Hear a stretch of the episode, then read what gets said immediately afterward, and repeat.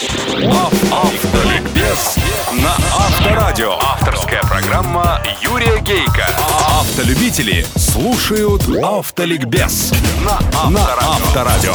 Здравствуйте, дорогие братья-водители, собратья-пешеходы и пассажиры, а также честные и профессиональные инспекторы ГИБДД. С вами, как и всегда в это время на волне Авторадио, программа «Автоликбез». Ее автор и ведущий Юрий Гейка.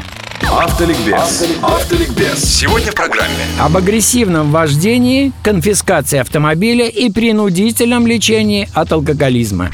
Автоликбез. Ликбез. Начну с конца. Ходит в Думе предложение о законе, который бы предусматривал принудительное лечение от алкоголизма водителей, уличенных в неоднократном употреблении за рулем зеленого змея. Где? Где лечить принудительно? Мы это давно проходили. ЛТП, лечебно-трудовые профилактории за колючей проволокой с тюремным уклоном, отменены указами Ельцина еще в 94 году. Строить их заново? Средства огромные нужны, да и эффективность свою ЛТП не доказали. После выхода из них подавляющая часть алкоголиков бралась за старое. Психушки, но это совсем по другому ведомству. Вывод. Предложение, конечно, эффективное, устрашающее, но нереализуемое.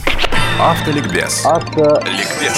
Статью в закон о конфискации автомобиля предлагается ввести и применять к тем, кто два раза и более попадался за рулем в поддатии. Но конфискация имеется в виду не на совсем, а только на срок лишения пьянчуги прав. И это правильно. Я, например, не знаю ни одного случая, когда автомобиль лишенного прав владельца мирно бы стоял все время его лишения. Ездят, попадаются, откупаются, опять поддают, но ездят. И как не поехать, когда голова дурная, машина у подъезда, а ключики вот они.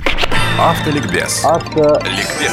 Закон о наказании за агрессивное вождение, думаю, будет все же принят. Но что это такое? И во что в российской действительности это может превратиться? Ну, во-первых, агрессивное вождение бывает разное. Челночишь ли ты со скоростью 120 среди потока идущего 70? Или тронулся с пробуксовкой? И то, и другое агрессия. Но опасность, последствия от них разные. Тормознул очень резко, на красный просвистел, пешехода клаксоном зебры сдул, подрезал. Это все агрессивное вождение. Но на все эти нарушения правил есть соответствующие штрафы. С какого боку сюда прилепить, как интегрировать в них агрессивное вождение, чтобы не получилось так, что за одно нарушение водитель наказывается дважды. Этого можно избежать, если понятие агрессивное вождение будет иметь накопительные свойства. За не очень опасное меньше баллов, за очень опасное максимум. А это значит, что придется для этой статьи КОАП вводить бальную систему, которая, кстати, у нас была до 97 года, и после отмены которой все жуткие кривые резко пошли вверх. Выбрал все отпущенные законом штрафные баллы, пересдача на права. Кстати, бальная система, не отменяя штрафов, и сейчас жестко действует во многих странах. В США, например, за каждое нарушение водителю начисляются поинты. В разных штатах по-разному, но обратите особое внимание. Чем моложе водитель, тем не мягче, а жестче к нему требования. Суд и штрафует, и лишает прав водителя до 18 лет за 6 поинтов в год. С 18 до 21 года за 8, а взрослому водителю дан лимит в 12 поинтов. Причем штрафные очки такие, что у нас от них взвыла бы вся страна. Например, тронулся с пробуксовкой, с визгом – 12 баллов. Устроил гонки на улице – 12. За неправильную парковку поинтов нет. За непристегнутый ремень – 1-2. Проехал на кирпич, отвлекшись, задумавшись, не создав аварийной обстановки. Полицейский может и простить, если увидит, что водитель искренен. Пролетел на красный в наглую, подрезал, если без последствий, 4-6. Превышение скорости от двух поинтов за менее 20% превышение. До наручников и тюрьмы, если скорость превышена на 70-80%. Принцип один. Чем наглее ведет себя водитель, тем больше поинтов. Если водитель набрал критическое количество баллов, но нарушения несерьезные, то судом ему может быть разрешено выдать так называемый Red License – красные права размером с книгу, которые позволят ездить по самой жизненной необходимости и в строго определенное время в институт, на работу, в ближайший супермаркет и обратно. Есть в США и такая практика. Водитель получает пару десятков открыток, адресованных, ну, куда надо. Если он видит рядом серьезное нарушение, записывает номер авто,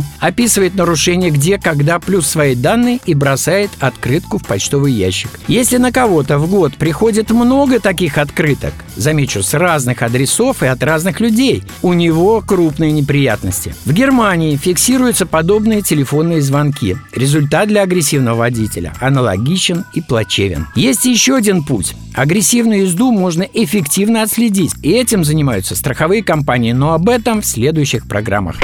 Автоликбез. Автоликбез. А на сегодня достаточно. Удачи вам, друзья, на дорогах страны и жизни и запаса вам на них тормозного пути. С вами на волне Авторадио была программа «Автоликбез», ее автор и ведущий Юрий Гейко. Автоликбез на Авторадио. Авторская программа Юрия Гейка. Автолюбители слушают Автоликбез на Авторадио.